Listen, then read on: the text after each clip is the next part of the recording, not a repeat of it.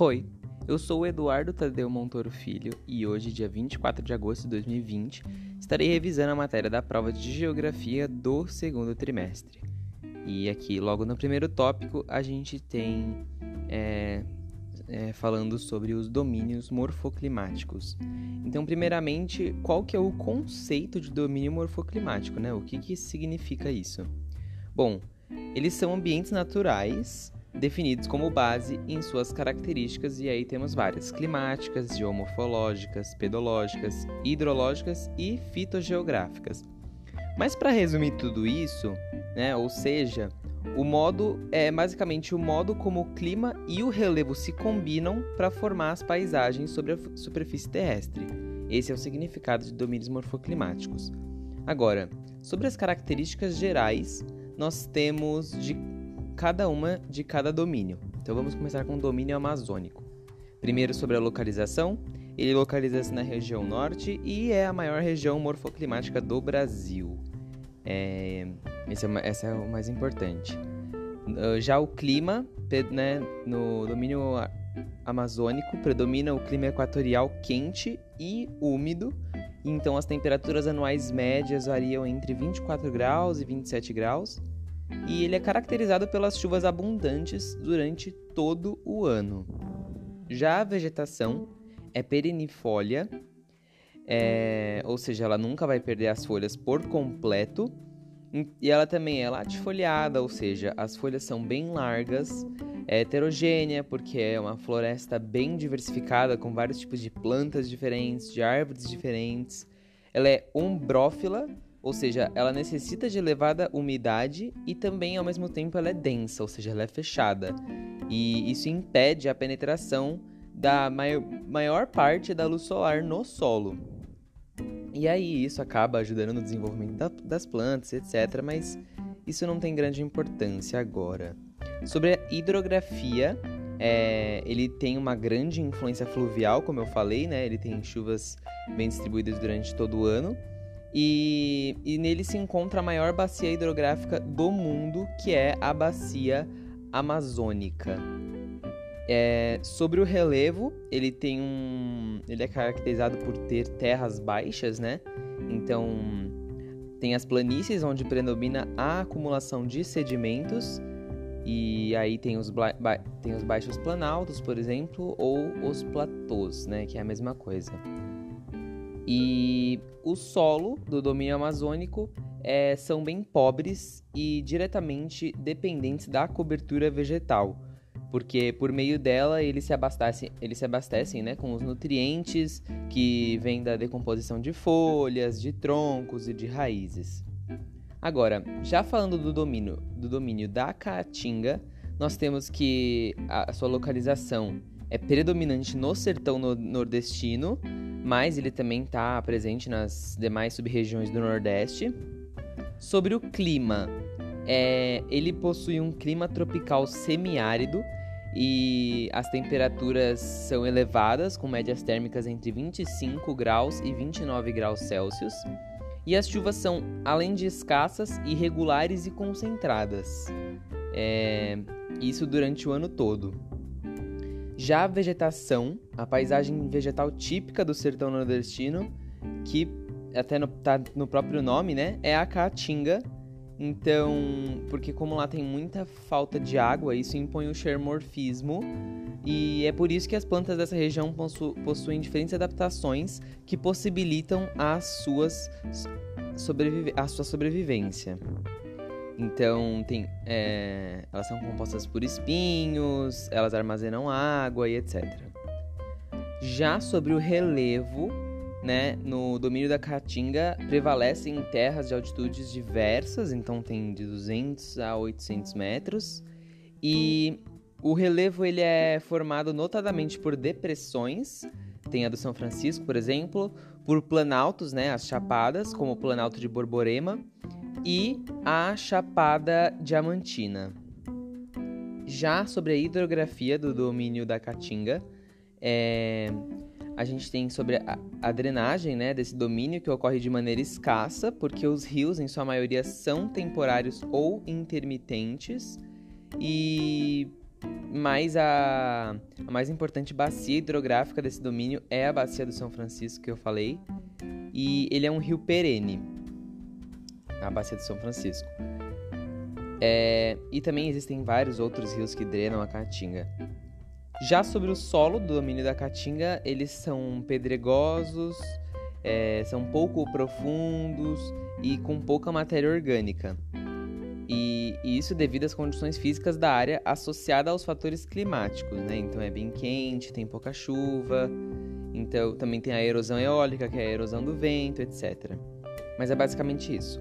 Sobre o domínio do cerrado, nós temos a localização, né, que ele fica na região central do país e é o, o segundo maior domínio brasileiro em extensão territorial. O primeiro é o domínio da amazônico, né? E sobre o clima, ele é tropical semiúmido, também chamado de tropical típico ou tropical continental, e ele apresenta duas estações do ano bem definidas. Uma bastante chuvosa, o verão, ele é bastante chuvoso, e o inverno é bem seco. E as médias térmicas, né? A amplitude térmica é de 20 graus Celsius a 26 graus Celsius. E sobre a vegetação também, né, do domínio do cerrado, tem um predomínio de uma vegetação que chama arbóreo arbustiva. Então ele possui troncos, é, troncos grossos, de baixo porte. As cascas, na verdade, desses troncos são bem grossas, as folhas também são grossas e ásperas, e as raízes são bem profundas. Já sobre o relevo do domínio do cerrado, ele é composto por planaltos, depressões e chapadas sedimentares e tem uma predominância aí de terras em altitudes entre 300 e 1700 metros de altura, né? Altitude. E sobre a hidrografia, é... no domínio do Cerrado se localizam as três nascentes das principais bacias hidrográficas brasileiras, que é, são as bacias do, do Amazonas, do São Francisco e do Paraná, é... E os rios desse domínio são perenes, né? E com regime tropical. Ou seja, as cheias ocorrem no verão e as vazantes no inverno, que é quando o rio ele meio que seca. E já sobre o solo, é, meio que dando uma resumida, né? Porque até que tem bastante coisa falando sobre solo, é, mais ou menos predominam os solos pobres e os bastante ácidos. E para, e para eles serem a, a, utilizados na agricultura, é, eles, necess, eles necessitam passar por uma espécie de melhoramento do solo, que é um método chamado de calagem, e, e meio que eles adicionam calcário no solo para é, adequar o pH. Mas é basicamente isso sobre o solo desse domínio. Já sobre o domínio dos mares de morros. Bom, ele estende-se do sul do Brasil até o estado do Paraíba ele, ele tem um clima tropical, né, com variações entre o tropical típico, o tropical de altitude, o tropical litorâneo, mas o que importa é que também a, as variações de temperatura vão de 19 graus Celsius a 28 graus Celsius. É, sobre a vegetação, é, a paisagem vegetal desse domínio era originalmente é representada pela Mata Atlântica, só que com o processo de ocupação das terras brasileiras, essa floresta sofreu um intenso processo de degradação. E aí foi por causa do corte do pau-brasil, por causa da destruição da mata para o plantio de cana-açúcar e de cana-de-açúcar e do café. E hoje em dia, né, também sofre a consequência da urbanização. Já sobre o relevo, domínio dos mares de morros, a gente tem a erosão, né, ocasionada pelo clima tropical, que ela influi diretamente na transformação do relevo nesse domínio. E o relevo ele é principalmente formado é, por planaltos e serras do Atlântico Leste e Sudeste. Esse é o nome que eles dão, né? Sobre a hidrografia, é, meio que predominam os rios planálticos encaixoeirados com quedas d'água de grande poder erosivo e esses rios, eles apresentam cheias de verão e vazantes de inverno, né? Igual aquele outro domínio. Então no inverno ele vai secar e no verão ele vai encher novamente. Já sobre o solo do domínio dos mares de morros, ele é composto por latossolos e argissolos, mas isso não importa. Isso significa que a textura ela pode variar de uma região para outra, ou seja, pode ser tanto arenoso como argiloso. E o, o, solo do domínio dos mares de morros é rico em matéria orgânica. E aí ele também é suscetível à erosão por causa da elevada pluviometria, ou seja, a distribuição de chuvas né, durante todo o ano. Sobre o domínio agora das araucárias, que é o penúltimo domínio, né, para falar, a gente tem a localização dele, que é desde o sul de São Paulo até o norte do Rio Grande do Sul. É, o clima dele é um clima subtropical e as quatro estações são relativamente bem definidas em toda a sua extensão. E a temperatura média anual da região, né, a amplitude térmica, varia entre 15 graus e 20 graus. É, sobre a vegetação, ela sofreu uma intensa antropização, que é basicamente a ação do ser humano né, na vegetação, e hoje ela é uma das florestas mais desmatadas do país. Sobre o relevo do domínio das araucárias, a gente tem as altitudes que variam de 500 a 1.200 metros.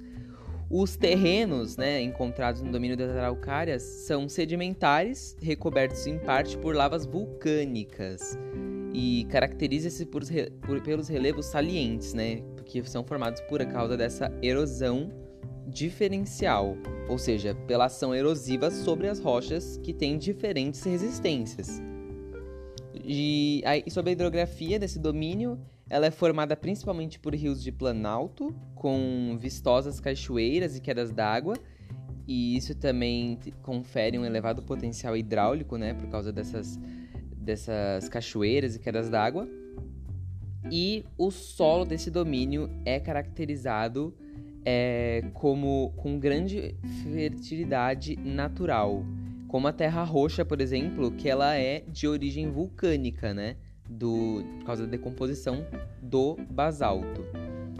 É, e a textura também desse solo pode variar de uma região para outra e ele pode ser encontrado tanto como solo arenoso ou como argiloso. Já no domínio das pradarias, a gente tem a localização, que ele é situado no extremo sul brasileiro, mais exatamente a sudeste gaúcho. É, o clima dele é subtropical também, com zonas temperadas, úmidas e subúmidas, e aí isso acaba deixando a região propensa a estiagens ao longo do ano, né, que são as secas, por exemplo. E no verão existem algumas áreas que ficam mais quentes, que podem registrar até 38 graus Celsius, mas as médias térmicas anuais, né, normalmente são abaixo de 18 graus, por causa da latitude e da ocorrência de frentes frias, etc. É, já sobre a vegetação do domínio das pradarias, a gente tem uma vegetação rasteira ou herbácea, ou seja, ela tem rara ocorrência de árvores e arbustos. Então, como não tem muita árvore e nada para atrapalhar assim, eles conseguem é, fazer uma prática de atividade pastoril, né? A, a pecuária. Porque lá eles conseguem, né? Os porcos e os bois conseguem se alimentar e viver lá facilmente.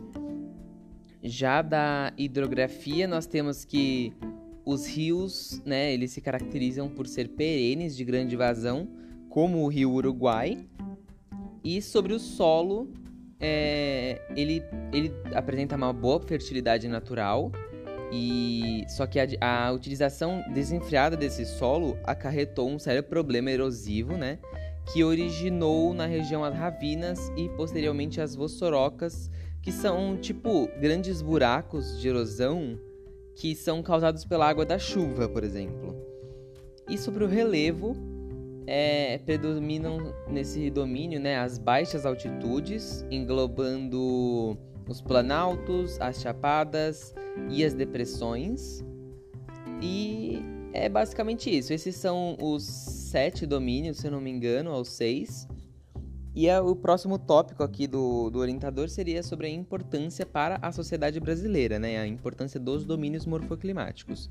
É, então, o Brasil ele possui uma, uma, um território de extensão continental. E isso favorece a formação de distintas, forma de, de, distintas formas de vegetações e climas. E esses são os domínios morfoclimáticos, né? E aí aí está inserido o aspecto do relevo, do clima, da vegetação, e que são apresentados em diversas paisagens espalhadas pelo Brasil. E eles facilitam a compreensão dos diferentes ambientes naturais deste país, do Brasil. Então é isso. Obrigado.